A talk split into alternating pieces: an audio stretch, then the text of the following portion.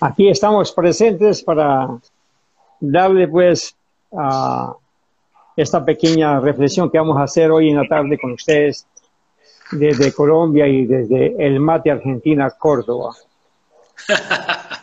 bueno, la, verdad que Jairo es, un gusto tenerte. Eh, este año, bueno, no, te tuvimos, no te pudimos tener eh, acá, así que, bueno, la verdad que está mucha gente pendiente, nos han saludado desde, desde todos lados, desde todos los lugares de, América, de Europa, así que, que, bueno, cuando quieras comenzamos, ya hay una, una buena cantidad de gente mirando.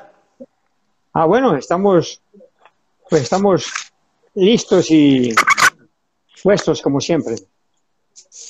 Bueno, Jairo, acá una de las preguntas que mandaron varias personas, y creo que la ah, otra vez en el otro vivo. Sí, en el otro vivo la otra vez algo te habían preguntado, y lo único que me quedó a mí, que habías arrancado con la agricultura orgánica a las 4 de la tarde, pero no me acuerdo de dónde y cómo había sido. Que cuentes un poquito cómo era la historia de, tu empiezo en la agricultura orgánica. Sé que a las 4 de la tarde. Yo comencé con la agricultura orgánica el 21 de septiembre de 1979 a las 4 de la tarde ah, en Brasil. Y bueno, ahí trabajaba en los primeros 12 meses en la universidad, un vínculo directamente con... En esa época había un producto llamado el CIS, un piretroide que todavía vive, y se hacían fumigaciones aéreas para la producción de semillas de soya. Yo de veneno no conocía nada. Yo iba de otra, yo eh, estaba vinculado más que en todo el medio rural, pero en la parte social, la sinceridad trabajaba cosas, pero en este autoexilio me voy al Brasil, llego a la última dictadura brasilera y entonces me vinculo también con el Departamento de Entomología, una investigación también con un producto que trataba de quitarle el mal olor al producto. Todavía ese producto existe, es malatol del 2%, se utiliza para la cura, como le llaman, mal le llaman la gente, la cura de los granos de, en Brasil, principalmente de trigo, maíz y frijol.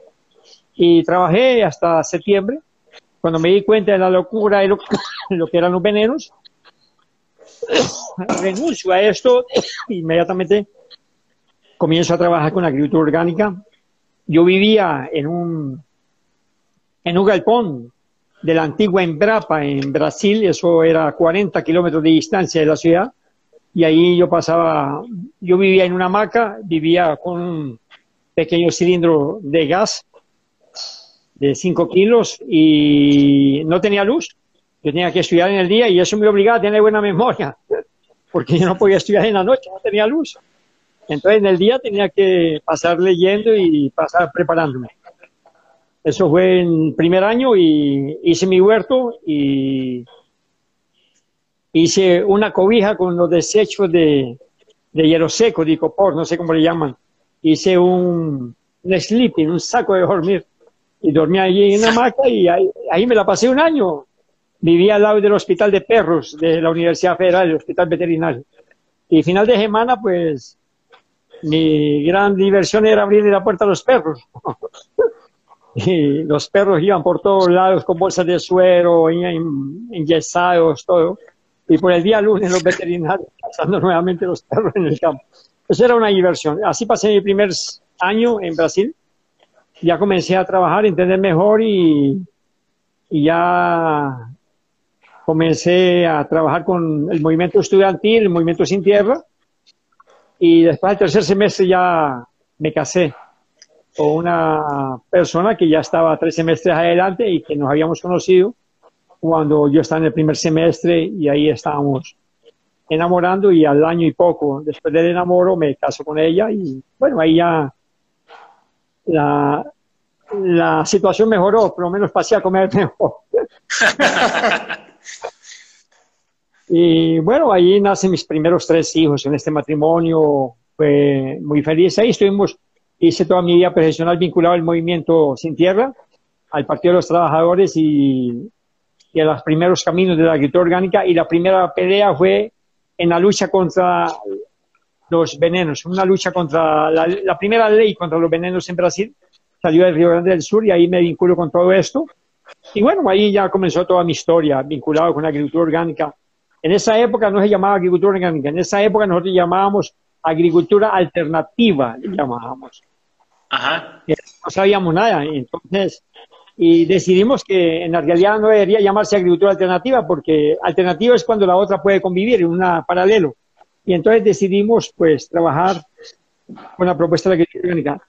La propuesta de agricultura orgánica, la palabra orgánica surge con un relatorio que se le había entregado al gobierno de Estados Unidos en esa época, donde se intentó hacer un plan federal de agricultura orgánica en Estados Unidos y todo el plan se hizo en cálculos de sustitución de petróleo por materia orgánica.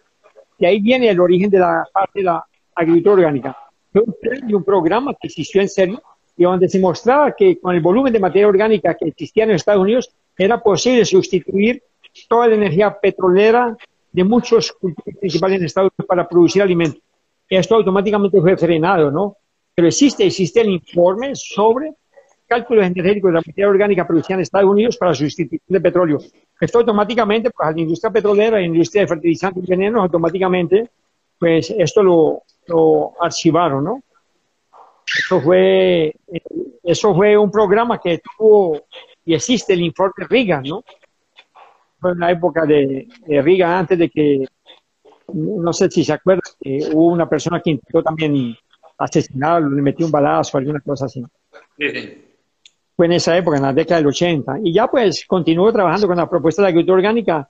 Hice mi huerta, asumo una huerta de durazno, de, en esa época de mi suegro, y ahí se trabajaba producción de semillas, se trabajaba, como le llaman en Brasil, a ven el óleo multiflorum, ¿no?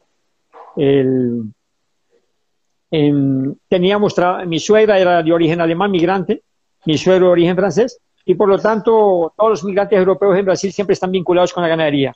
En esa época mi vínculo con la ganadería era jersey y principalmente producción de, era de producción de leche, pero para producción de queso y mantequilla. Entonces teníamos 20, 20 animales en la producción y toda la parte se va haciendo. Aprendí, pues son gente que culturalmente vienen con todo un origen europeo en la producción de vino, en la producción de conservas, por las cuatro estaciones en Europa y las cuatro estaciones que también las hay bien definidas en Brasil. se da, no cae nieve en el lugar donde yo estaba por causa de que la humedad relativa del aire es muy alta, entonces no se forma, no alcanza a formar nieve. Sin embargo, hay una pequeña ciudad llamada Gramado, que está en Río Grande del Sur, ahí sí cae nieve, es la zona de la producción de chocolate, porque hay una producción de chocolate. Bueno, ahí después ya me vinculo, voy, comienzo a hacer el, nómada, ¿no?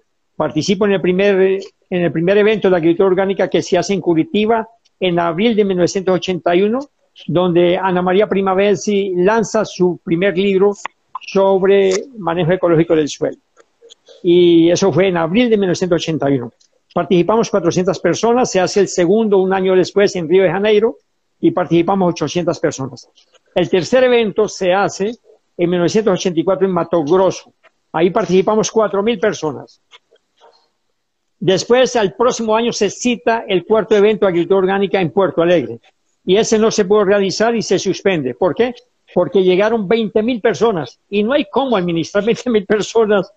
¿no? Y eso se transformó en un movimiento y se hicieron fue conferencias generales. Y a partir de ahí eh, se optó por hacer regionalización de los eventos en Brasil con agricultura orgánica y no se volvieron a hacer eventos nacionales, porque es imposible, Brasil es muy grande y llega mucha gente. Entonces, ahí se divide por cinco zonas en Brasil la agricultura orgánica y ahí ya se hacen comisiones, ahí ya comienza toda otra dinámica. Eso es más o menos un poco la historia. Jairo, ya que, nombraste a Ana Primavesi, una, una de las preguntas que, mandó la gente era, bueno, vos has sido la, inspiración de, muchísimas personas en, todo el mundo. ¿Quién habían sido tus maestros o la gente que, más te marcó a lo largo de, tu carrera, sobre todo cuando iniciaste? Bueno, eh, yo tengo una fortuna. Y yo cuando llego al Brasil en 1979, también tengo la fortuna que es la última dictadura y es el proceso de transición de la amnistía brasilera. ¿Y por qué tengo esa fortuna? Porque cuando se hace la amnistía, llegan grandes personas, ¿no?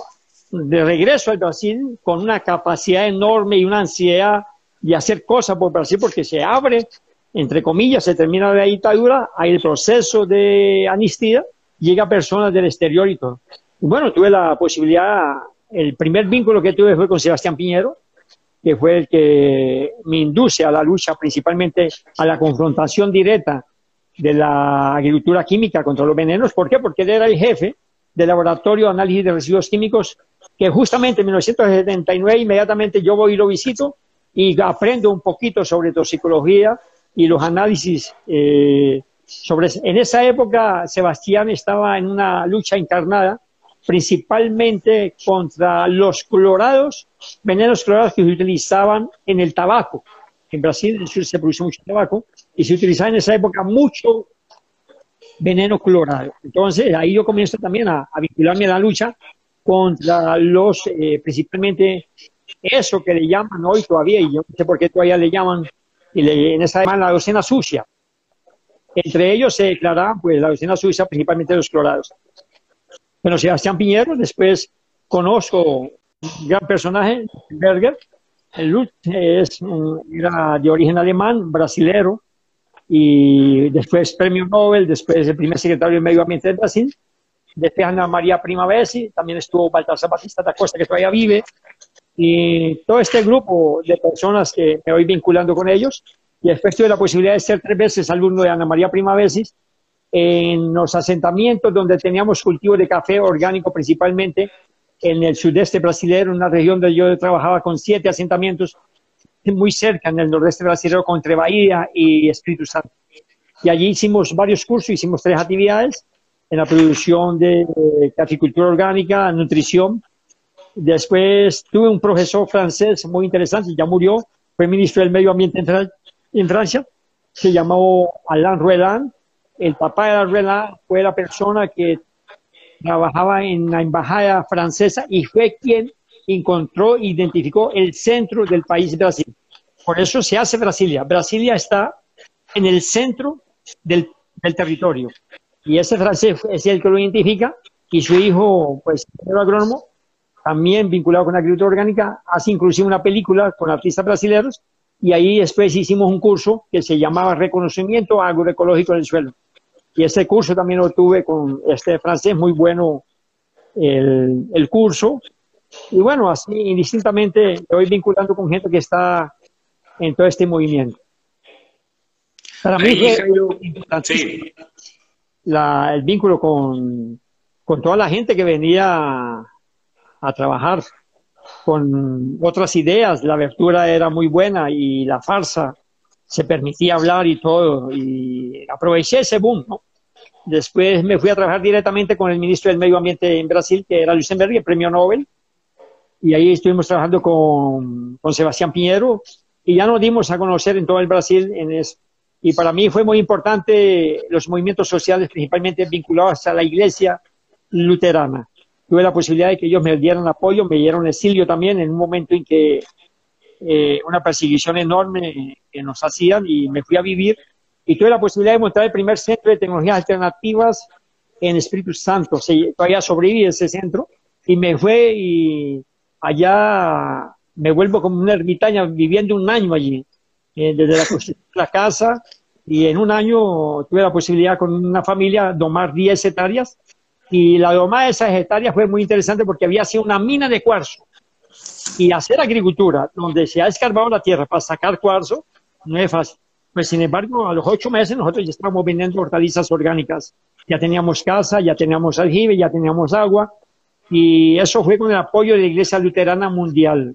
Fue muy bueno ese apoyo que nos dieron. Que, eh, digo, pensaba yo cuando hablabas de los maestros tuyos, que, que eh, yo creo que en un momento han desaparecido esos maestros, porque si bien la Primavera y falleció hace poquito, cuando vos me recomendaste leer a Molina, Molina, un gran profesor acá de Argentina, y nosotros en toda la universidad hemos estudiado durante, no sé, 30 años y no, no hemos sabido ni de Molina, ni, ni, ni, de, ni de Primavesi, ni de nadie, digamos, cómo se fue ocultando todo eso. No sé si pasó en todos los países de América lo mismo. La misma cosa, eh, a Molina yo lo descubro por algunos eh, documentos que iba leyendo yo sobre extensión rural de Pablo Freire también. También tuve la posibilidad de compartir con Pablo Freire en Centroamérica, en El Salvador. Y el año pasado estuve casualmente recorriendo esa, esa zona que fue después de Río Leo, una zona donde se firmó, entre comillas, la paz en El Salvador, y ahí estuvo Pablo Freire y ahí estuve la posibilidad de rodear por toda esa zona. Y ahí aprendí un poquito de la metodología de él y me apasioné por el concepto de la comunicación rural a cambio de la extensión rural que yo creía que era cierto. No, era una comunicación rural y bueno, ya después eh, aquí en Colombia conocí pues personas también vinculadas a los movimientos sociales. Un gran pensador colombiano pues ha sido una de las personas ideólogas en Colombia, eh, Zavala, Germán Zavala, un alto matemático, un fundador del, del conocimiento y el saber en Francia, el instituto. Trabajaron también con toda la parte, eran matemáticos y trabajaron con toda la metodología de, de alfabetización, junto con Iván Ilish, que se vinculan directamente en México. Y me toca también, eh, todavía sobreviven algunos del CIDOS, el Centro de Documentación de México, que se forma con estos pensadores. Y cuando yo voy a México encuentro a algunas personas que están vinculados con ellos y también me vinculo con ellos y mi primera entrada en México fue justamente por Chiapas. Logro entrar a Chiapas vía Guatemala a través de un encuentro eh, interamericano que se hace y allí entonces permanezco por una temporada en México en 1995. Y a partir de 1995 hasta ahora no he dejado de ir a México. Le debo mucho a los mexicanos, me han apoyado mucho y bueno, es muy grato trabajar con ellos. Ahí pregunta uno quién es Molina, porque hablamos de Molina y no le dijimos quién es. Bueno, Jorge, Molina, pues un gran biólogo, por suerte, biólogo, no agrónomo. Eh, el brazo derecho de Ana María Primavera en términos de los vínculos con el español y es bien interesante. En esa época no existía internet ni nada, en esa época existían los telegramas y por ahí estuve leyendo algo sobre toda la relación de... Ah, bueno, la biografía, el libro de, Ana María Primavera, la biografía de ella es muy bella, lo menciona, se menciona mucho, cómo hicieron el primer encuentro de biología del suelo en Río Grande del Sur, los viajes que ellos tenían que hacer, viajaban de camión, viajaban de bus, y eso es muy bello, eh, lo hacen gratuito, se comunican, él era a los cuidados de él creó la traducción del libro sobre manejo ecológico del suelo, que infelizmente, yo no sé qué pasa, el, no lo volvieron a publicar en español, se publica en Argentina por el Ateneo, eh, la primera versión en español, nunca más volví a ver una versión. Y bueno, eh, una persona excelente. Eh, Molina es el que lleva, Jorge Molina es el que le lleva toda la idea a Ana María Primavera para montar todos los kits y análisis directamente del suelo en el campo. Él era apasionado, él tenía su maleta con todos los análisis del suelo y todo yo inclusive recuperé un poco de la información de todos los test que él hacía y todo, se los entregué a un compañero en España, en los Países Vascos, y para ver que él le gusta mucho los análisis muy cortos de campo, y se los he enviado el año pasado, le llevé toda esta idea para ver si montamos una caja aquí para hacer análisis rápido de campo de algunos elementos que a la gente le gusta. Eso no es, eso no es la panacea, pero sirve apoyo en el campo y todo. Entonces, Jorge Molina, pues, llega la dictadura brasilera y, mi, hipótesis era que era una persona tan cuestionadora y todo que lo podían haber hecho desaparecer. Y finalmente no sé cómo mueren, terminé nunca más y comencé a encontrar los documentos de Jorge Molina a partir de la voz de Ana María Primavera. Yo conocí el, los vínculos que ella tenía con Jorge Molina, comencé a interesarme por Jorge Molina y yo siempre que llegaba a Argentina, llegaba a Chile, porque él estuvo en Chile, inclusive Jorge Molina, y hacía excursiones a Chile y hacían viajes largos y todo. Era una persona comprometida socialmente y con los estudiantes. Y, yo preguntaba para la gente, ¿no? Y Jorge Molina, y no, pues Jorge Molina, no, no. Y bueno, felizmente, pues uno comienza a dar con personas como Sergio, que comienza también a interesarse y le paran bolas a uno, y mira lo que uno termina, termina redescubriendo documentos bellísimos de Jorge Molina una de, uno de los libros que, una de las anécdotas que más me apasiona es la anécdota que yo siempre leí del libro de él. Esa anécdota cuando él está con un científico norteamericano viendo un cultivo de alfalfa enorme, bello, no tenían, o sea, bello, no tenían nada que decir sobre ese cultivo norteamericano. Eso sucedió en Argentina. Y bueno, ahí a los agrónomos regularmente los entrenan para, sienten, los agrónomos sienten necesidad de hablar. Ellos sienten Entonces, Molina, que Molina estaba allí esperando la opinión del norteamericano. El norteamericano ah, estaba estasiado con el cultivo de alfalfa, bellísimo y todo. Y el ingeniero agrónomo de investigaciones argentinas del INTA, por decir algo, le dice al, investigador del empleo, ¿usted no cree que esta alfalfa tiene deficiencia de fósforo? Y el norteamericano jocosamente responde, hable bajito porque la alfalfa todavía no se da cuenta. Ahí, Jairo, en el, 2016, me acuerdo en el, diplomado de Luján, que bueno, vos nos comentaste de Molina, después nosotros con Sergio en la Universidad de Río Cuarto, ¿te acordás que yo te lo conté? Estaban todos esos libros, estaban todos archivados en una, en una biblioteca restringida, ¿no? Los de Guasán, los de eh, Molina, los de Primavesi, o sea, la, bibliografía estuvo nada más que se fue como, como ocultando, ¿no? Yo tuve la oportunidad de, siempre visito librerías viejas. En, en 1997, en el Zócalo, en México, me fui a las librerías viejas encontré los libros de André Boissan, publicados en esa época por librería Tecnos. Eso es español, son amarillos y todo. Y yo compré varios ejemplares de ellos los últimos dos ejemplares originales se los acabo de regalar a Juan de Ultra ahora que estuvo aquí en casa. Le di dos ejemplares que tenía los últimos dos. Y le dije, Dutra, llévate esto porque pues estás en esto para Y él encantado porque son libros que no se volvieron a publicar y todo. Y bueno, estos libros pasaron al CEO, pasaron a, a ser parte ya de los archivos y todo, ¿no? O sea, las telarañas y todo les sale a los libros de una manera como la cabeza de los ingenieros agrónomos que están en los institutos llenos de telarañas y que pues ahí archivados. Así es. Che, bueno, vamos a cambiar un poquito una otra de las preguntas que hicieron. Esta de, ah, sí, sí. Eh, bueno, acá preguntan, debido a que vos, bueno, lees tanto de microbiología, has leído todo a Máximo Sandini y a, otros, ¿no? Ah. A, a Lynn Marguris, a varios. Preguntan si este fenómeno del virus, este, el COVID, eh, va a ser más frecuente. ¿Qué te parece a vos? Eh, los virus siempre, los virus siempre han sido frecuentes. Nosotros es que no nos damos cuenta por la distracción que tenemos. Eh, y mi conclusión, igual que muchos científicos colocan y todo, yo le agrego un poquito más. Yo digo que la vida y la muerte son más antiguos que la Tierra. Los virus han hecho, los virus han hecho parte de la existencia. Ellos están ahí. E inclusive, e inclusive hay unas cosas bien interesantes con los virus los virus son responsables por las modificaciones genéticas en la parte de las bacterias, ¿no? O sea, muchos, eh, mucha la gente, muchos bacteriólogos estudian bacterias y cuando llegan a una conclusión sobre esa bacteria, resulta que ya están, ya es otra bacteria, porque, porque no se dan cuenta que esa bacteria genéticamente ha sido modificada con un virus que adquirió en algún momento en la investigación que el, el geneticista o el microbiólogo no se dio cuenta. O sea, las alteraciones genéticas en bacterias, muchas de ellas son provocadas por virus, y esa es una de mis hipótesis, ¿no? Que no hay resistencia. Para mí hay es una cosa que siempre discordé de las cosas, no hay resistencia de un hongo a un fungicida. Ahí es un nuevo hongo que es diferente. O sea, el hongo evoluciona, los hongos no son estáticos. Las bacterias no son estáticas.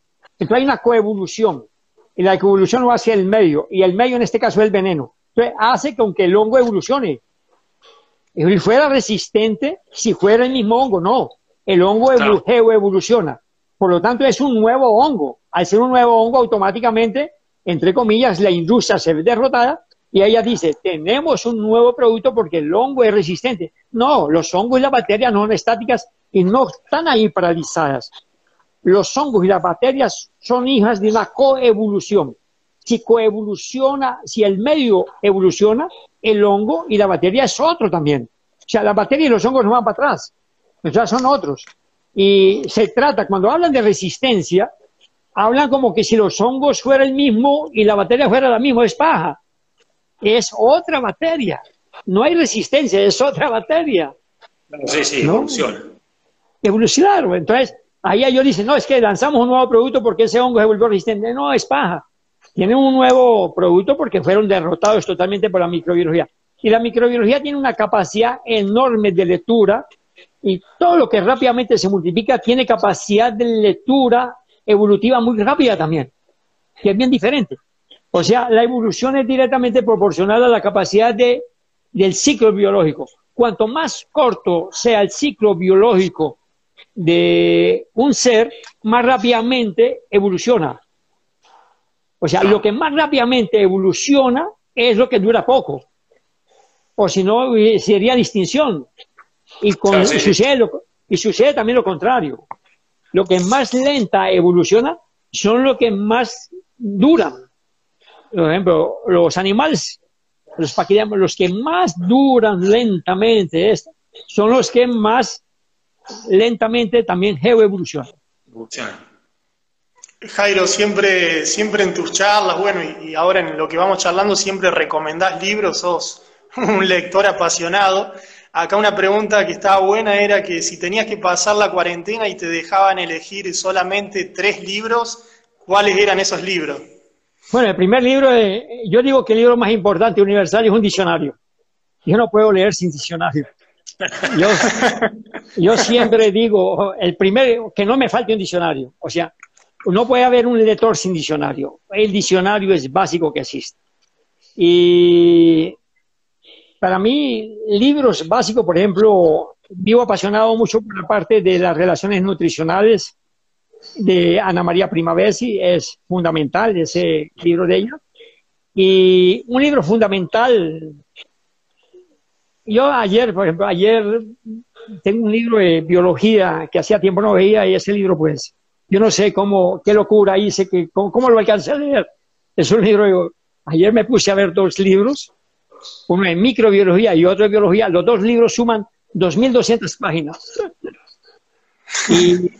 Y, y, me puse a ver, bueno, ¿yo por qué leí estos dos libros? resulta que para mí, entender esos dos libros, para mí fue básico leer Fundamentos de Ecología de Odum. Pero cuidado, hay dos versiones del libro de Ecología de Odum. Hay uno Doom que es de 140 páginas, los estudiantes lo tienen, pero no, el libro original de él es de aproximadamente 600 páginas. Y ese libro de Fundamentos de Ecología de Odum es muy bueno. Entonces, esa fundamentación de ecología me facilitó entender los demás libros. ¿no? Entonces, para mí es básico un diccionario, para mí básico. Y para mí un libro, un libro básico y eh, leer a Goethe, la naturaleza me impresionó. El libro de la naturaleza del bello.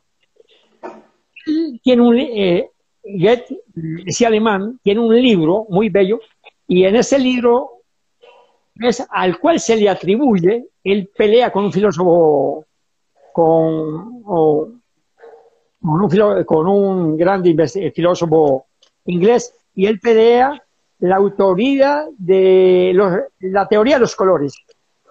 Y la teoría de los colores es un libro muy bello también de Goethe. Impresionante toda la discusión. ¿Por qué? ¿Y por qué me fui a esto? Me fui a esto porque en el nuevo libro, que pues ya está listo, está en la gráfica ya, y ya fue retocado, este libro que se llama Mierda la carta. Oh. Este es el nuevo libro. En este libro yo hago un artículo, y en este artículo de este libro, el artículo que hago es la importancia de la pirotecnia de los elementos de la tabla periódica. La influencia de los elementos en los colores de los vegetales. Cómo se dan las combinaciones, siempre me ha llamado la atención porque un verde más verde, cómo se combina, qué elementos hay allí. Si es verdad que una deficiencia de un elemento lleva a una manifestación de un color de la planta, entonces ese elemento está vinculado con los colores. Yo me puse a estudiar los colores y es bellísimo. Y una cosa que termino descubriendo que es muy poco, por no decir inexistente por otras cosas, los colores negros en las flores. Es muy difícil encontrar flores, hay, pero es muy difícil encontrar flores negras en la naturaleza. ¿No? ¿Por qué? Porque el negro es como el anuncio de la muerte. Y entonces no puede ser un elemento, un color vivo. Él es el anuncio ya al final del ciclo, el color negro. Por eso el arco iris no tiene el color negro. ¿No? El color negro pertenece al momento de la materia orgánica, al momento del elemento carbono. Y entonces, por eso, cuando se habla de los colores en los suelos, los suelos, cuando más tienden a blanco, más débiles, más simplificados, los suelos entre más oscuros son más, tienen más historia biológica, los suelos estos. Y libros que yo recomendaría, toda la bibliografía de Lynn Margulis, Me apasioné cuando leí por primera vez el libro ¿Qué es la vía Lee Margulis? Ahora conseguí dos libros de Lee Margulis, son escasos esos dos libros. Yo tengo ya prácticamente toda la colección de Lee Margulis. Y dos libros de Lee Margulis que se llama uno eh, Evolución Ecológica y el otro se llama Captando Genomas. Esos dos libros son fantásticos para entender todo lo que está pasando con el virus. El virus no es nada más ni nada menos que la manifestación eh, y está, nos está diciendo, mire, cuidado, yo soy primero y este es mi espacio. Y ustedes se están comportando mal y continúan comportándose mal. Ustedes vienen con comportamientos anormales. Entonces, lo anormal la naturaleza lo hace desaparecer.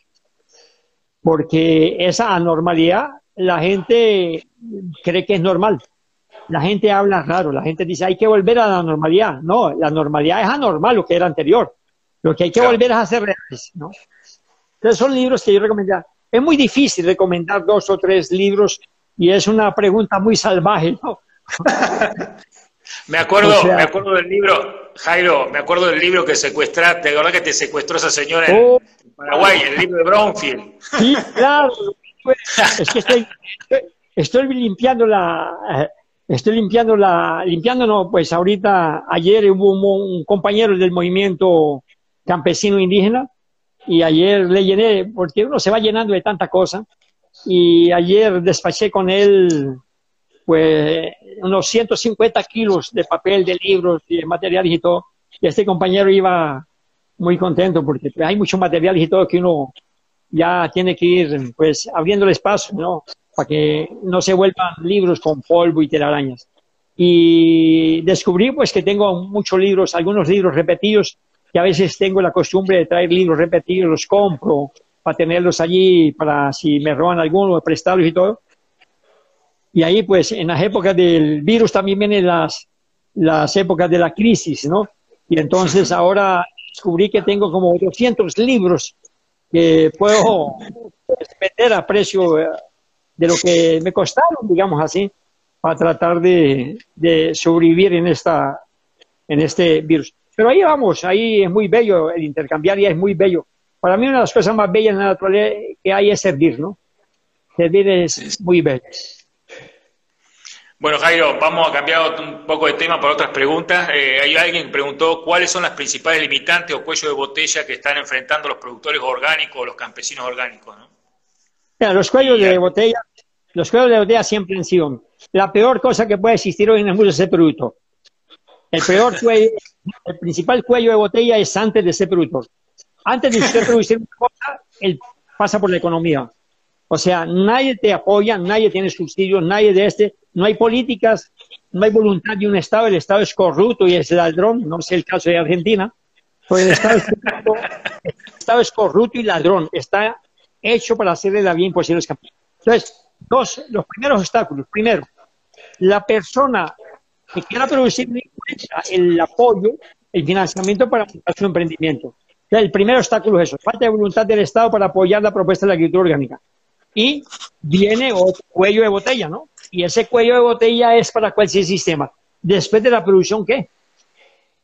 o sea, la intermediación, los puntos de acopio. Otro de los cuellos de botella es la capacitación y actualización local. No hay inversiones en, en promoción y, y, educación local.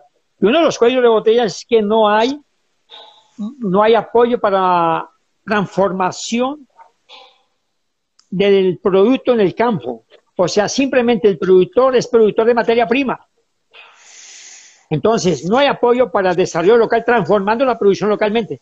Cuando una materia prima se transforma localmente, pues permite el desarrollo local rural, porque hay empleo para mano de obra, hay más fijación de la gente, el campo vuelve y toma oxigenación. No puede haber desarrollo local, rural en una comunidad si la producción no se transforma localmente. Entonces, ¿qué es lo que se hace? Los productores simplemente son productores de materia prima, la materia prima se va para la ciudad y allá se transforma con operarios que no saben, no tienen conocimiento qué es un gran, qué es un Entonces, no puede haber desarrollo local si no hay inversiones y voluntad de un Estado. Pues, los cuellos de botella están antes con la inversión y que no hay apoyo, y el cuello de botella está después, que se llama la comercialización. Y las líneas, o sea, no, no llamo cadena, ya, ya no es cadena. Ahora es directamente un intermediario, un supermercado, y el supermercado roba la identidad de la producción. ¿Qué significa? Hoy los supermercados etiquetan alimentos como siendo ellos los productores. Ya desaparece.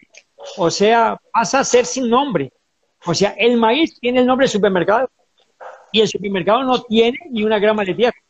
Conclusión, los supermercados venden lo que no producen y ocultan la gente que está atrás de la producción, que son los pequeños campesinos, principalmente para el consumo al interior de cada país.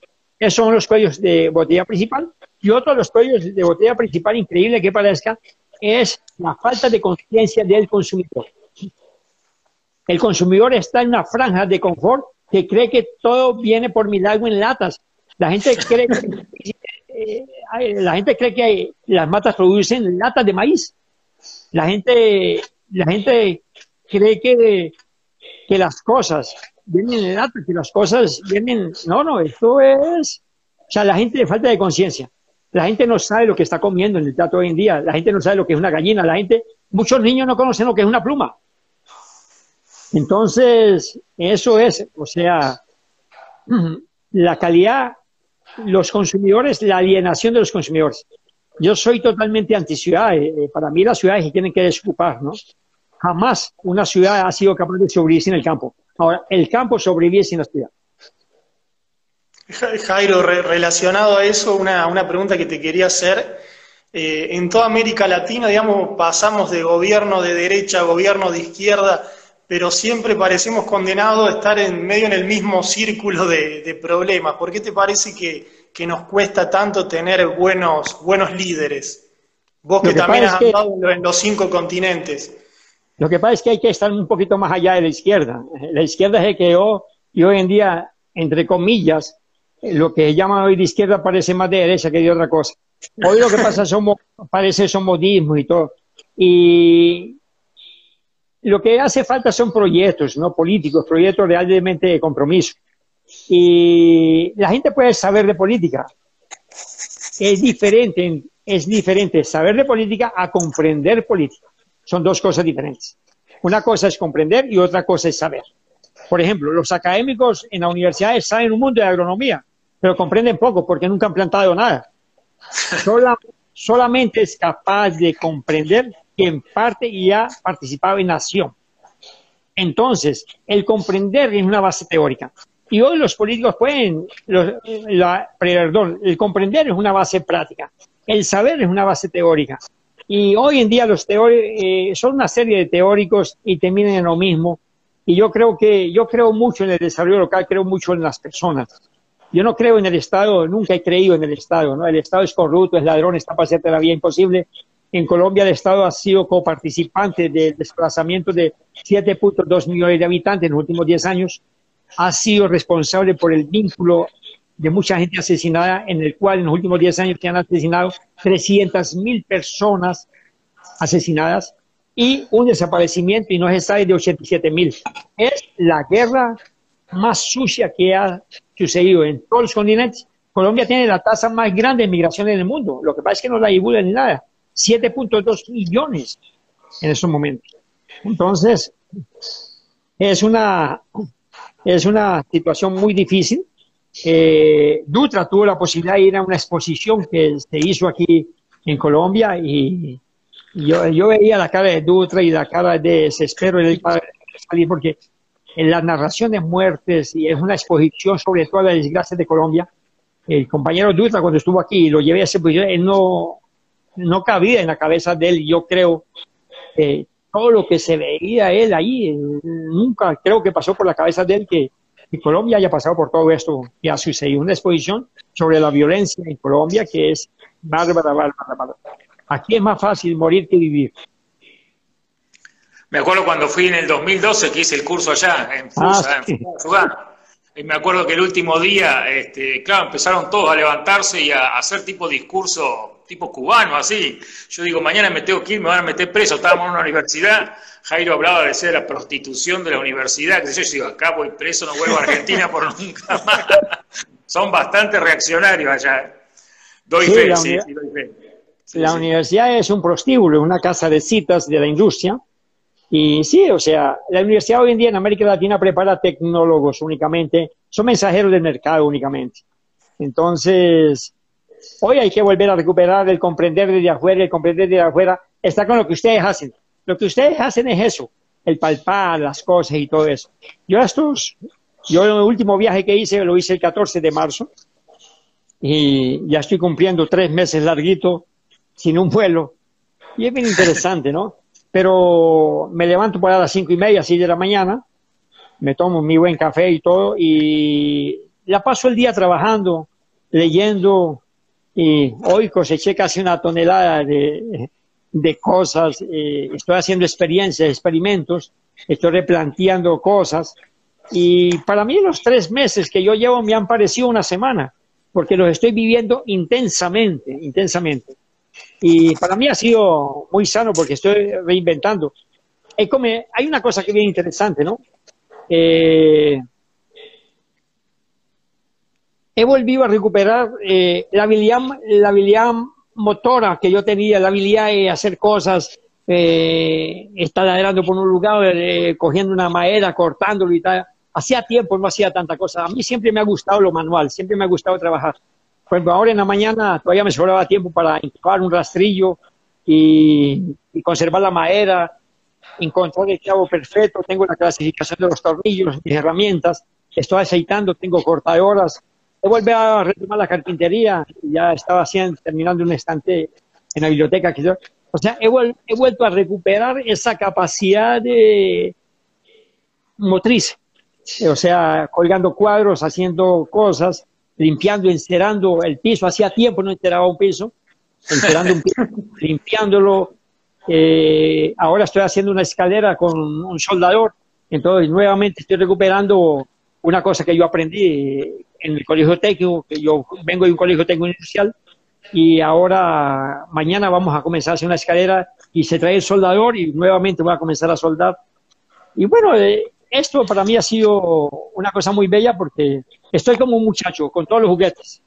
Che, Jairo, escúchame, y, te replanteas un poco en el futuro seguir, porque vos, por ejemplo, se levanta la pandemia y vas a empezar a viajar a dar cursos. Eh, ¿Te replanteas pues- seguir, hacer lo mismo o, o, sea, vas a seguir seguro? Pero... Pues tengo tanto libro y tanta cosa para escribir ahí que bueno, estoy replanteando y todo, estoy replanteando inclusive, estoy buscando tierra, estoy buscando tierra a ver quién me adota, pues ya uno viejo y nadie lo adota, pero decirles que todavía tengo fuerzas, ¿eh? todavía consigo levantar un costal fácilmente. Hay, hay, Jairo, para rato. Hoy casualmente en la camioneta estaba trayendo ya 200, 5 costales con 250 kilos de tierra negra para hacer una buena obra. Y sí, eh, estoy replanteando eh, el ritmo, ¿no? O sea, no me voy a desvincular totalmente, porque tengo, ya inclusive tengo, tengo agendado hipotéticamente algunos, algunas capacitaciones para octubre, noviembre, diciembre, e inclusive estoy comenzando a llenar el primer trimestre del 2021. Eh, ¿Qué importa que tenga que escribir sobre el virus que no dejó cumplir la próxima agenda? Pero sí, estoy replanteando viajar menos, estoy replanteando eso. Y he descubierto que disfruto leyendo, escribiendo un poco, ¿no? Y trabajando un poco las cosas y buscando la posibilidad de, lograr un nuevo emprendimiento, ¿no? A mí me prende mucho, yo soy feliz trabajando, por ejemplo, encavando las cosas, sacándole filo de las herramientas, así mi huertico. Tengo algunos cálculos con cuánto se hace una bonera de 60 metros cuadrados, una huerta de 50 metros cuadrados, cuánto alcanza. He comenzado a hacer calculitos sencillos para una familia de seis personas que no de cuánto de biomasa debe producir. Son cálculos muy sencillos, prácticos que yo hago. Y eso me está sirviendo porque esto me está dando nuevos instrumentos didácticos para los próximos cursos, ¿no? Jairo, ahí en un, en un ratito se, se va a cortar. Eh, si te parece, volvemos a conectar para, para terminar de hacer las otras preguntas.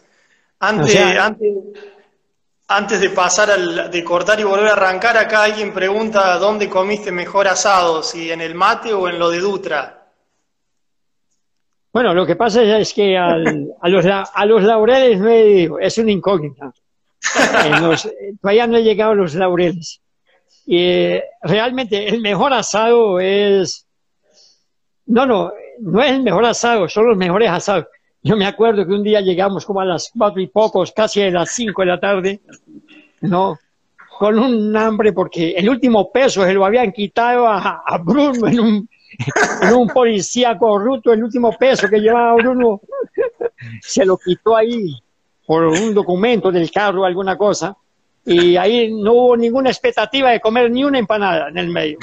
Y eso fue directo, sin ni un trago de café. Íbamos con Pacho y bueno, y llegamos y esa carne iba con mi hijo, con Sebastián, y esa carne fantástica. Y, uff, Tengo, tengo, la, tengo la foto, no sé si te acordás de, del bife de chorizo de 5 centímetros de alto en el plato de, Pacho. No, y, pues, lo que más me asustó a mí es que después que comimos, ya pues haber comido toda la carne que no me había comido hace tiempo, y porque teníamos en un curso totalmente aparentemente vegetariano, ¿no? donde más del 90% eran carnívoros, pero por 5% eh, servían vegetarianos, era la disculpa.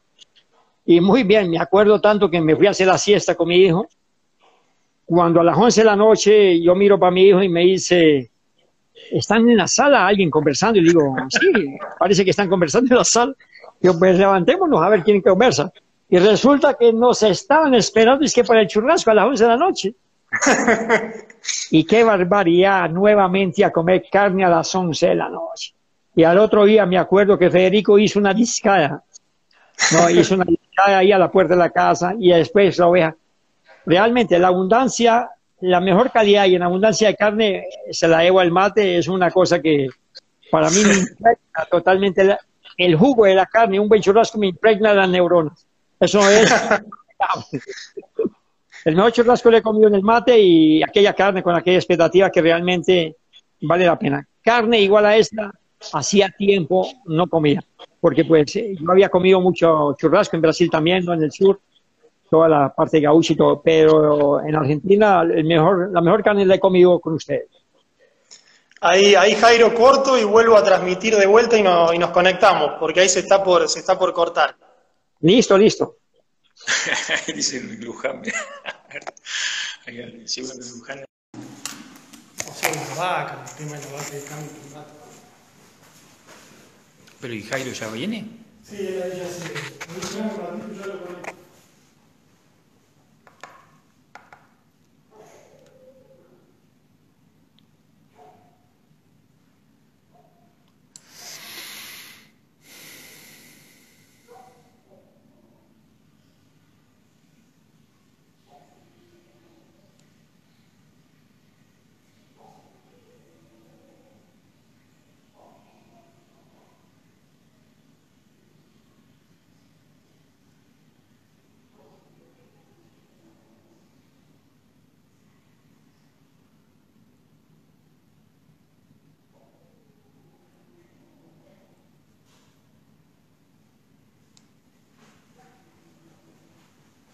Claudia Gregorio, está tu vieja ahí. ¿Eh? Tu mamá está ahí. Claudia Gregorio. Hola, Crena, Santiago. Ah, este es el que me llama de Río Cuarto ese.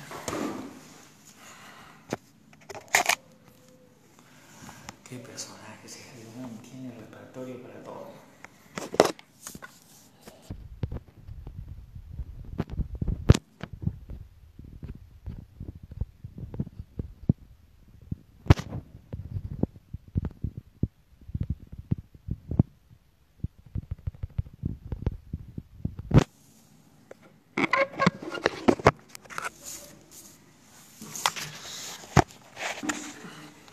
Bueno, ahí mientras se van, mientras se van conectando todos, vamos a esperar un ratito que, que vuelva, que vuelva Jairo.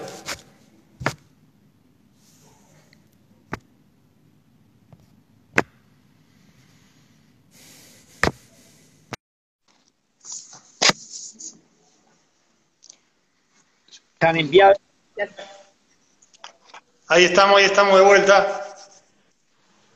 Sí, estamos de vuelta. Es una lástima que no hay, no hay humo ni hay brasa en esos momentos. bueno, Jairo, un poco vamos a hablar de vaca porque si no acá los mates se ofenden. Acá hay una pregunta, dice, ¿por qué los medios masivos de, información demonizan mucho al bovino poniéndolo como causante del cambio climático? ¿Qué te parece a vos? No, sí. Fue o sea, los animales siempre han existido, los animales siempre han estado vinculados. Una grande evolución de la naturaleza se da en función del tamaño, o sea, los animales grandes son una manifestación de una evolución también perfecta. O sea, no tiene que ver nada. es un animal que produce, es un animal que está en armonía, los animales están en armonía. Lo que pasa es que cuando una cosa es, una cosa es una ganadería manejada como ustedes la manejan, donde hay una fijación del carbono en el suelo, donde hay un suelo vivo, porque la diferencia es enorme. La ganadería que produce todo el impacto es la ganadería que no está en suelo vivo. Es concentración de animales altamente concentrados y basados en concentración de granos que provocan todo el desmadre en la naturaleza. Entonces lo que provoca es todo el modelo de la pecuaria totalmente encarcelada, son los campos de concentración de animales. Estos animales al estar concentrados demandan volúmenes de una agricultura que sí modifica totalmente las condiciones de amortiguación del planeta. Entonces hay que saber diferenciar qué es una vaca en libre pastoreo, una vaca que construye suelo vivo, una vaca, una cosa es una vaca que esté constantemente caminando y construyendo suelo, y es una vaca que no construye suelo, destruye suelo. ¿Y cuál es una vaca que destruye suelo? A pesar de una vaca estar encerrada, ella está destruyendo suelo. ¿Por qué? Porque a esa vaca alguien le tiene que traer una comida que no está preparada para comérsela. En primer lugar, las vacas, yo cuando voy a Argentina siempre me quedo viendo los potreros. Las vacas no tienen plumas ni pico. Si las vacas no tienen plumas ni pico, entonces ellas no pueden comer grano, no son para comer grano. Es un crimen darle grano a las vacas. Y hay una larga historia a través del tiempo que las vacas no comen grano. Las vacas no comen grano. Entonces, ¿qué sucede? Yo concentro estos animales. Al concentrar estos animales, modifico totalmente el comportamiento, la etología del animal. O sea, el animal pasa no a pastorear y debe dársele alimento a un animal y ese alimento que se le da a ese animal que no va a buscar el alimento provoca todo un impacto global y ese impacto lo produce la industria, los agrónomos, todo el modelo. No hay, no existe agricultura industrial.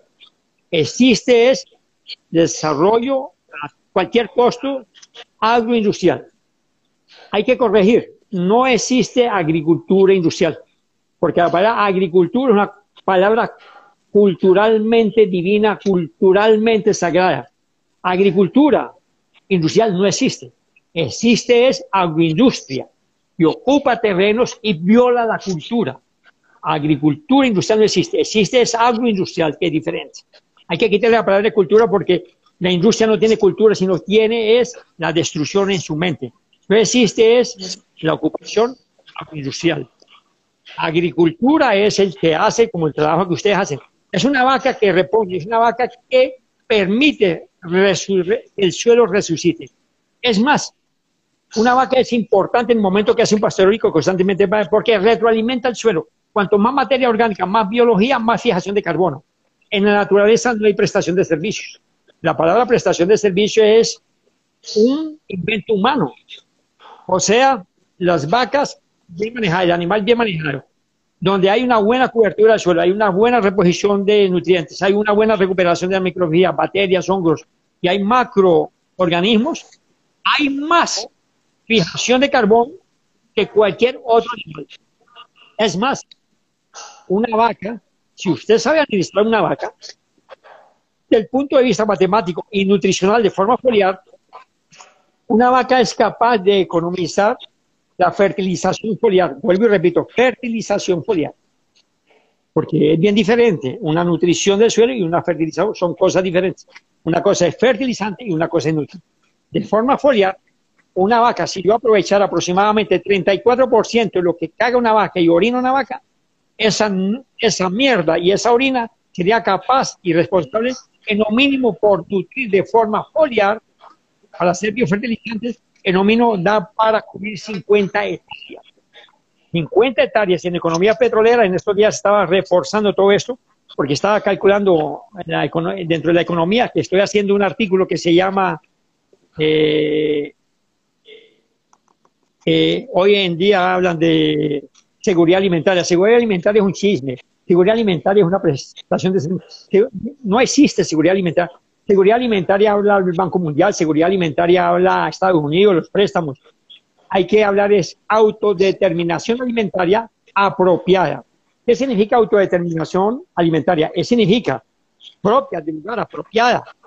O sea, de acuerdo a la cultura. Y autodeterminación, que se determine en cada lugar que se pueda producir.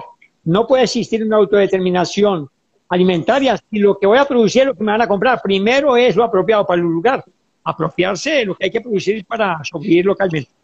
Muy bien, entonces, una vaca bien manejada produce el mejor impacto positivo contra el calentamiento global. Hoy en día se ha mostrado que paró la industria con el tal invento de la panela. Las vacas continuaron y sin embargo no pasó nada. Las vacas no eran responsables por el calentamiento global. Era de haberse notado que la industria paró y las vacas continuaron, era para haberse notado al contrario. Bueno, la parálisis de la industria que hizo que el ambiente mejorara, porque las vacas continuaron. Es más, continuaron mayor volumen de vacas vivas. ¿Por qué? Porque el abatimiento de vacas disminuyó, la comercialización internacional cayó. Entonces hubo más carga animal vivo, hubo más animales vivos en la tierra en estos momentos que animales sacrificados. Y la industria paró y mejoró el ambiente. Señal que toda esa población de vacas que mantenían viviéndose, no hubo ninguna alteración del sistema. Entonces, lo que está mostrado es que realmente quien provoca el calentamiento global, tenemos nombre, es la economía petrolera. Todo el confinamiento de la carne, la carne confinada, de la carne encarcelada, es responsable. En Holanda se calcula, en Holanda se calcula que un pequeño productor de leche en Holanda se calcula que tiene en Brasil la destrucción aproximadamente de 20 hectáreas. Por cada pequeño productor de leche en Holanda, significa por año destruir un pequeño productor de 20 hectáreas en Brasil. Mientras que una ganadería con rotación, con manifestación íntegra, una, una ganadería integrada, una ganadería que es totalmente de la muerte, totalmente confinada, con hormonas, con todo, anabolizantes, con piso de cemento, y le tienen que traer grano, y ese grano es el que provoca el mayor desmadre. Ese grano tiene la aplicación. Hoy en día en algunos lugares se están aplicando 15 litros de veneno por hectárea en la parte de ya es un crimen. ¿No? La cantidad de veneno, la pecuaria, para que el sistema industrial, mire, este es otro dato que le voy a dar. En la ganadería orgánica hay una economía aproximadamente de 30% de agua. Hay mayor almacenamiento de agua en el suelo. Un ganado industrial hay que llevarle toda la transformación del agua en grano. Ustedes tengan una idea, una vaca que esté en libre pastoreo tiene mayor capacidad de almacenamiento de agua en el suelo porque tiene un retorno enorme. ¿Por qué? Porque hay materia orgánica, hay porosidad, hay vida. Y la mejor cosa, cuanto más vida hay, hay carbono vivo. Esa es la ventaja de la ganadería, carbono vivo. La, la agricultura industrial es carbono muerto, significa que se libera, no hay a dónde retenerlo. ¿Por qué? Porque las cosechas de los grandes cultivos. para que ustedes tengan una idea, aproximadamente para producir un kilo de carne industrial se gastan aproximadamente entre 15.000 a 18.000 litros de agua. Eso lleva la producción. La gente se preguntará, 18.000 litros de agua, ¿de dónde salen? No se olviden que para producir un kilogramo de alfalfa en México se necesita aproximadamente para producir un litro de leche necesitan aproximadamente 2.500 litros de agua. ¿Por qué? Porque necesitan meter riego, y ese riego va para dónde? Va para la alfalfa, esta alfalfa va para dónde? Fuera eso, la vaca, al ser manejada en un establo hay que llevarle agua, hay contaminación, lavado de sales y todo. O sea, la producción de un kilo de carne en ganadería industrial son 18.000 litros aproximadamente. En ganadería en directo en pastoreo, al contrario, la vaca tiene una parte de beneficio de acumulación de retención de 30% más de humedad por el contenido de materia orgánica O sea, aumentar el 1% de materia orgánica en el suelo significa aumentar litros de agua acumulada en el suelo. Mire, eso es muy sencillo, muy sencillo. Es muy sencillo. Coloque, pese un kilo de arena y pese un kilo de materia orgánica. Hagan esa prueba. Esa prueba la hacíamos en Nicaragua con el movimiento campesino. En una media, en una media usted coloque un kilo de arena y en la otra media usted coloque un kilo de materia orgánica. Tiene las dos medias, un kilo y un kilo. Eso lo hacíamos con una tabla, una balanza empírica, una balanza con, ¿no? Y entonces teníamos un kilo, una media con un kilo de arena y la otra media con un kilo de materia orgánica. Y agarre un litro de agua y le coloque el litro de agua a la media que tiene la arena y coloque el litro de agua a la otra media que tiene el kilo de materia orgánica. Espere 10 minutos, péselo. Y verá que la arena no retiene agua. Se filtra todo, se cae. Ahora pese la media que tiene materia orgánica, que retenía más del 30% del agua. Entonces, comprobado que con los campesinos a puro ojo, una, una balanza sencilla que hacíamos, mostramos que la materia orgánica tiene la capacidad de acumular más materia orgánica. Sencillamente con una experimentación, con el método de campesino campesino que hacíamos en Nicaragua, en Centroamérica, cuando estábamos en este programa y que todavía sobrevive el programa. Entonces, al contrario, una ganadería bien manejada, ahí viene la ración, racional, no viene la racionalidad de ver los criterios, cuándo es esto. Y yo digo que para el manejo animal no hay receta. Ahí es bases del manejo y las bases son fisiología, la base es planta y entender biología. El resto se llama manejo racional. No existe receta para el manejo racional. Existe una base, las reglas que diseñó Boissan, cómo crece una planta y todo.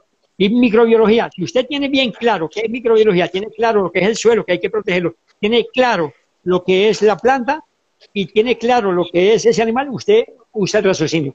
Entonces, por ejemplo, en el, en el foro que hubo entre ustedes sobre ganadería es bien interesante, ¿no? porque la cada uno quiere defender mediante un encuadramiento, no se puede definir las cosas. O sea, una gente habla que hay que darle más tiempo, otro menos tiempo, hombre, eso es, no existe la receta más tiempo y menos tiempo, es la racionalidad tuya aplicada a esto. O sea, un suelo deteriorado, pues yo no puedo pelar el suelo. El suelo que está en plena recuperación, tengo que dejar eh, cobertura, ¿no? Una cosa racional, un suelo hay que dejarle cobertura, porque hay que dejarle que coma. Y si está en recuperación, hay que llenarle más el plato al suelo. Es igual que un enfermo, ¿no? Un enfermo, si tengo un enfermo y no le lleno el plato, pues cuando lo voy a recuperar, va a estar siempre con hambre. No, siempre. Yo, hay un dicho que nosotros teníamos cuando trabajamos un poco con leche en Brasilito, nosotros siempre decíamos, la leche no se puede llenar el tarro de leche si no está llena la canoa donde el animal come. O sea, el tarro de la leche se llena si está lleno el cocho donde el animal come.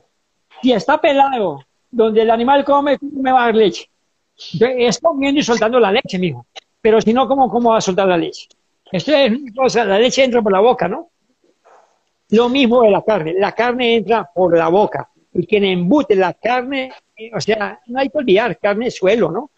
O sea, la mayor densidad de una carne se logra cuando más actividad biológica tenga un suelo, mayor densidad tiene la carne. Les estoy soltando ese dato. La densidad de todo ser vivo viene en función de la nutrición y de la biología. Un suelo rico en biología produce alimentos y carne más densa. ¿Qué significa? Hashira, más minerales, más materia seca. Suelos pobres producen poca carne de pésima calidad en términos de volumen. ¿Por qué? Porque tiene que hinchar, tiene que darle volumen. O sea, un suelo rico en materia orgánica, rico en biología, produce carne de mejor calidad y con mayor densidad. Aumenta las condiciones del suelo, engorda. Si no engordamos el suelo, no espere que el animal engorde. El animal engorda. La gordura, la gordura del animal depende de la gordura de la microbiología del suelo. hay que engordar el suelo. La grasa del suelo es la microbiología.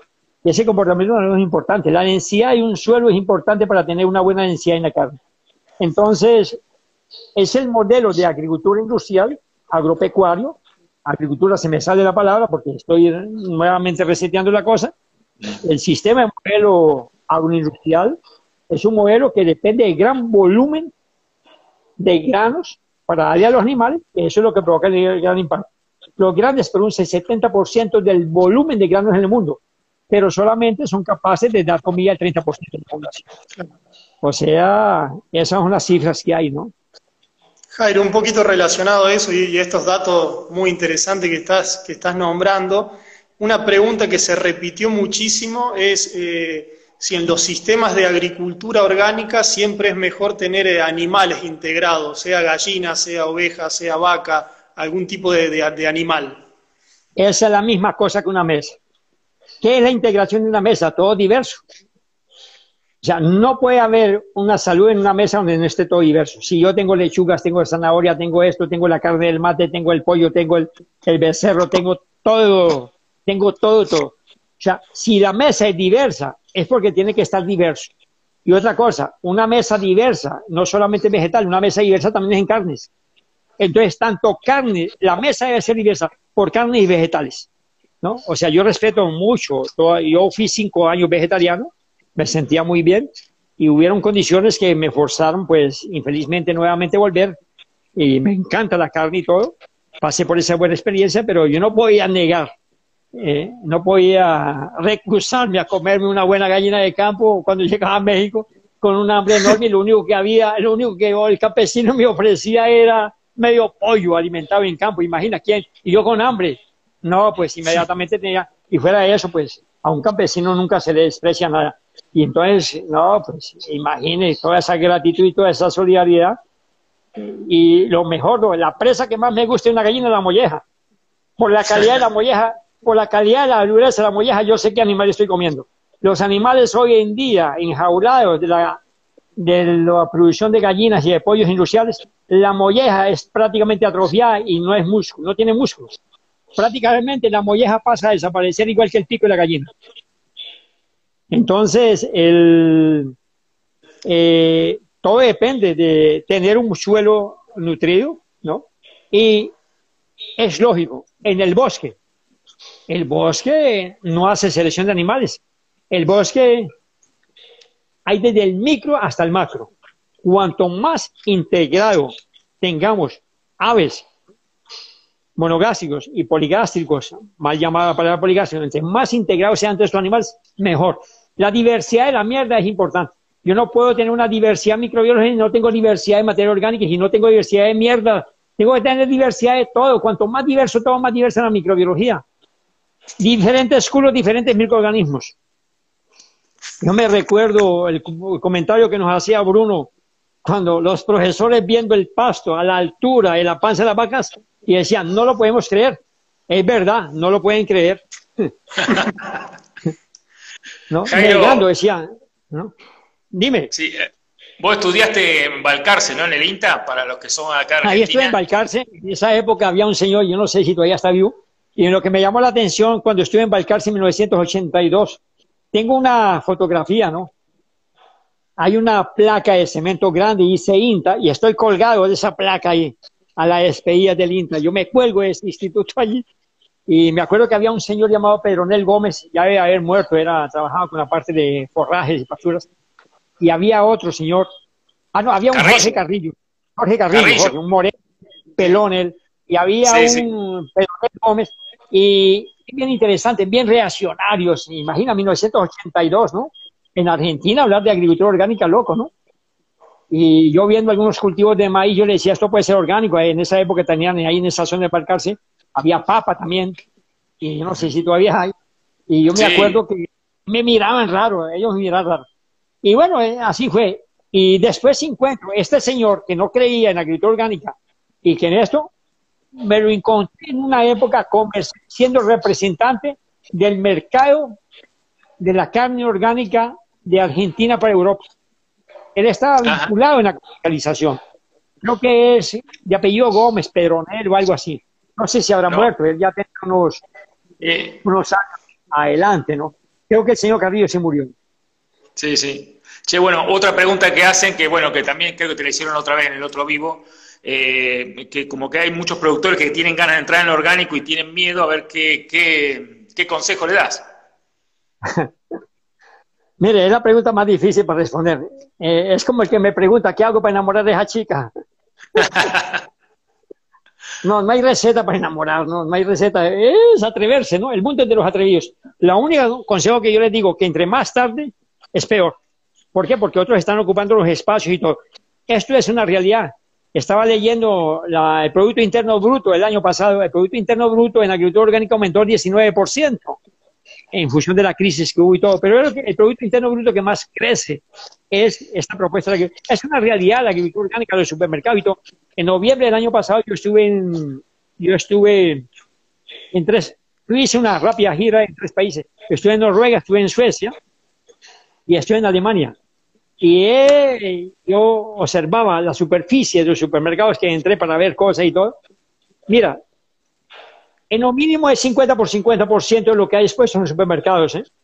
En algunos más, porque en España hay supermercados exclusivamente de orgánico. Los convencionales en Europa están 60, 50% ya con estantería en agricultura orgánica.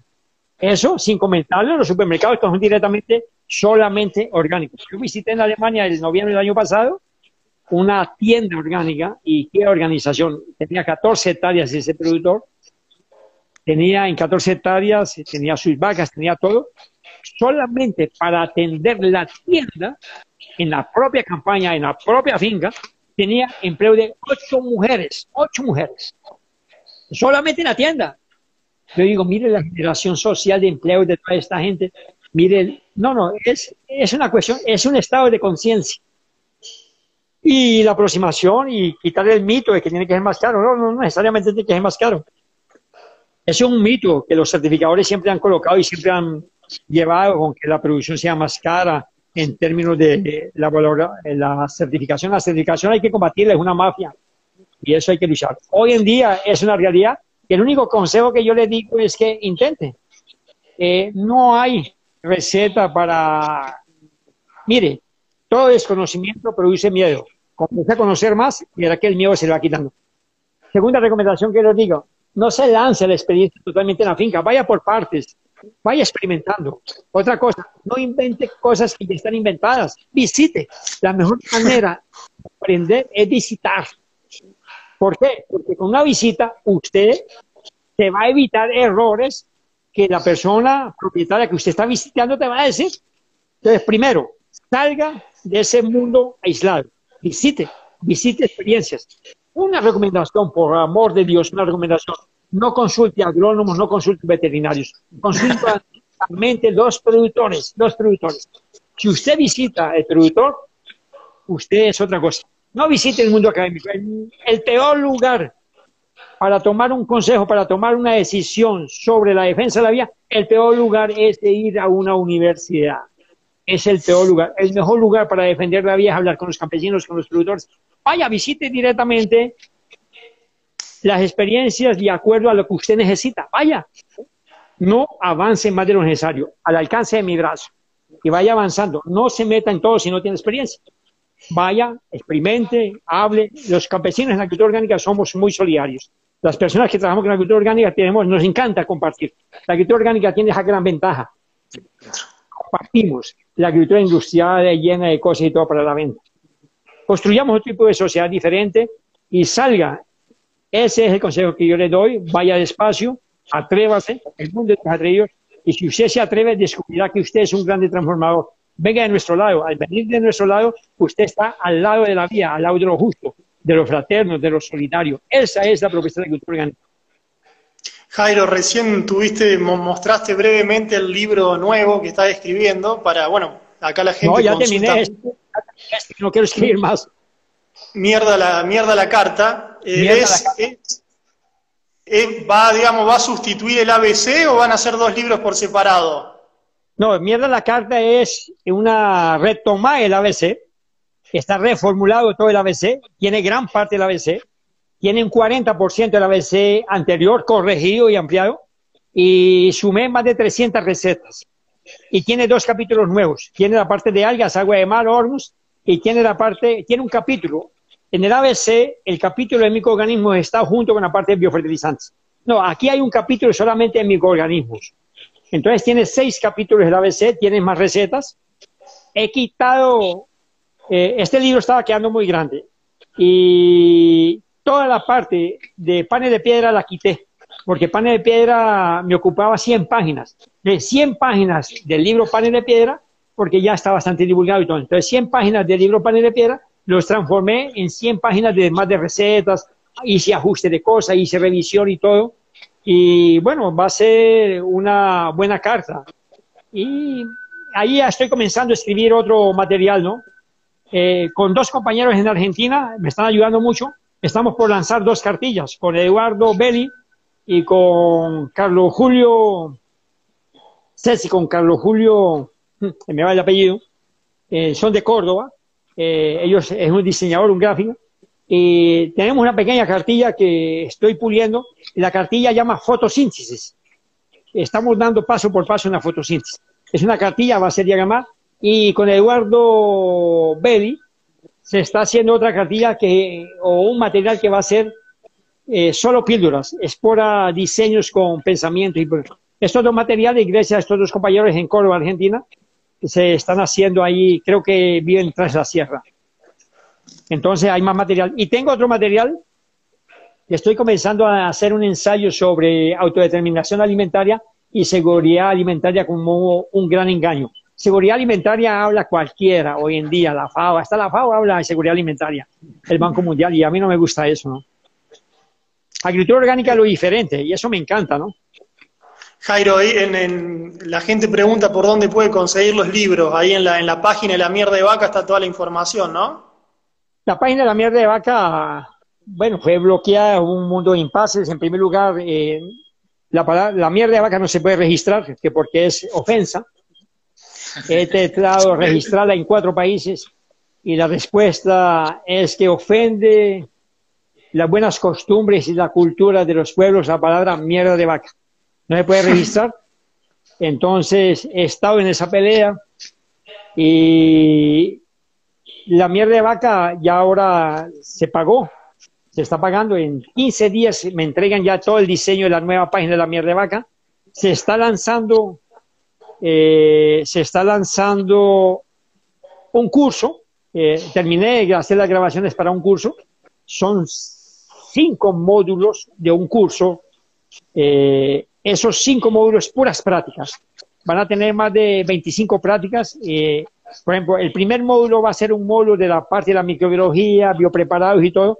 Ese módulo va a durar creo que una hora con 15 minutos. Eh, he pagado eh, dos camarógrafos, o sea, se ha hecho profesionalmente. Ya se editó el primer módulo, creo que quedó bien. Y se va a lanzar un curso online. Ese curso va a ser por inmediato la página se está contratando una página de administrativa, eso, como yo no entiendo de todo eso, lo he entregado y se va, eh, por cada módulo están haciendo los cálculos porque se ha invertido, en estos momentos llevamos una inversión de más de 9 mil dólares en términos de grabaciones, de edición, de sonido, de, se hicieron ocho finales de semana intensos de sábados y domingos, de madrugada hasta las 8 de la noche, ese material se llevó a dos profesionales, se editaron y todo. Y creo que cada módulo, la propuesta que ellos tienen, está un poco, yo conseguí con que le bajaran un precio, y cada módulo se va a vender por 30 dólares. ¿no? Es un curso online que va a ser de completo de agricultura orgánica con todas las prácticas. Va a ser seis módulos y cada módulo se lleva subdividido y está con todas las recetas. Va a haber el derecho de algunas preguntas y cada módulo va a costar. Puedes comprar un módulo independiente. Son cinco, claro, cinco módulos. Y ese, en 20 días, ese curso va a ser lanzado eh, por la página de la mía, junto con la página de la mierda de vaca. Y estoy lanzando el pequeño video y todo. No se olviden suscribirse. Estamos haciendo una campaña de suscripción a la página, al, al YouTube, a YouTube para que la mierda de vaca tenga un poco más recirculación entre la gente entonces, a los que están vinculados con el Facebook en estos momentos, con Instagram, eh, un gran aporte que nos pueden hacer con la página de la mierda de vaca es suscribirse a nuestra página, que eso nos da más peso para poder divulgar más estos pequeños videos que estamos haciendo de manera aislada.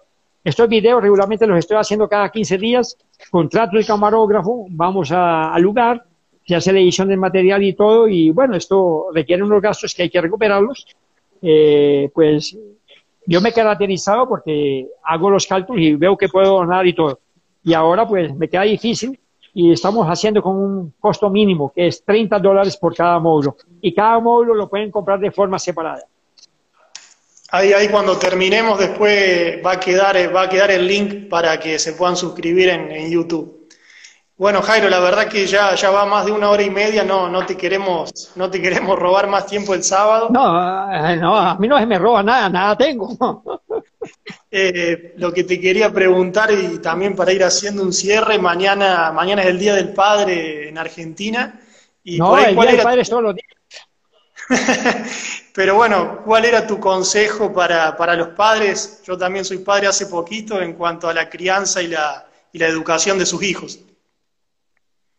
Sí, o sea, yo creo que el mejor consejo que uno le puede dar a un padre de familia es luchar por lo justo y enseñarle lo justo a la persona y que los niños desde pequeños conozcan lo que es justo, lo que es bello, lo que es la vida. Y lo más bello de un padre para un hijo es siempre la sinceridad. ¿no? Yo creo que un padre que es sincero siempre se recuerda. Un padre es recordado por lo sincero. Y la sinceridad con ternura, eso es bello. Muchas veces la sinceridad es dura, pero cuando sale la sinceridad de un padre para su hijo, ella está cubierta de ternura y eso es muy bello. Y para mí la verdad siempre está llena de ternura porque uno quiere lo mejor para los hijos. Nunca, jamás jamás mentirle a los hijos, jamás mentirle a un niño. Al contrario, defenderlos, protegerlos. Yo creo que si se le miente a un niño, se le miente a la humanidad. Si se le miente a un niño, se construye una sociedad que no queremos. Yo creo que es posible un mundo diferente a partir de niños que estén llenos de ternura, de sinceridad y que estén protegidos por la vía. La mejor manera de proteger a un niño es a partir de la mesa una mesa justa y sana es una mesa llena de una agricultura viva, una agricultura sana. Y ustedes, pues, ¿qué puedo esperar decirles si ustedes tienen todo para tener gente sana, para tener niños tiernos, para tener todo, porque ustedes tienen todo, no les hace falta nada. Y por eso es que me siento muy agradecido con ustedes, porque ustedes siempre están con ese espíritu de cooperar, de dar, de donar. Y no hay cosa más bella que lo que ustedes hacen, servir. Servir es una buena acción, indistintamente de quien se sea. El servir es una cosa muy bella, satisface. Enseñar siempre a los niños la solidaridad. Padre, padre siempre se es, aunque se muera. Padre siempre se recuerda, porque en el final de cuentas es origen. Un buen padre siempre se recuerda. Para mí nunca iría al padre. El día del padre es toda la vida, el día de la madre es toda la vida. Para mí no existe el mercado, para mí existe es la vida. La vida, no existe el día de la vida, la vida es todos los días. Cuando se habla de todo esto es porque lo han establecido en esto. En Colombia encontraron la vacuna contra el virus. ¿Sabían de eso? no, sabíamos. Es que la, vacuna contra el virus en Colombia es no, no cobrar IVA. Los bandidos del mercado en Colombia han liberado libre circulación tres viernes sin control ninguno para que la gente vaya a comprar sin IVA. O sea, yo, en Colombia, el día viernes, el virus no actúa, porque toda la población está libre para empujar, ir a mercar y todo, porque aparentemente el, el, cuando le quitan el IVA a la mercancía, el virus se espanta. El mejor control del virus en Colombia es quitarle el IVA a las mercancías, porque ese día todo puede salir y está esto. La gente hace filas desde las 12 de la noche. Ayer hacía fila la gente con 12 de la noche, dormía al lado de los supermercados para ir a comer porque no tenía IVA y estaba libre de circulación.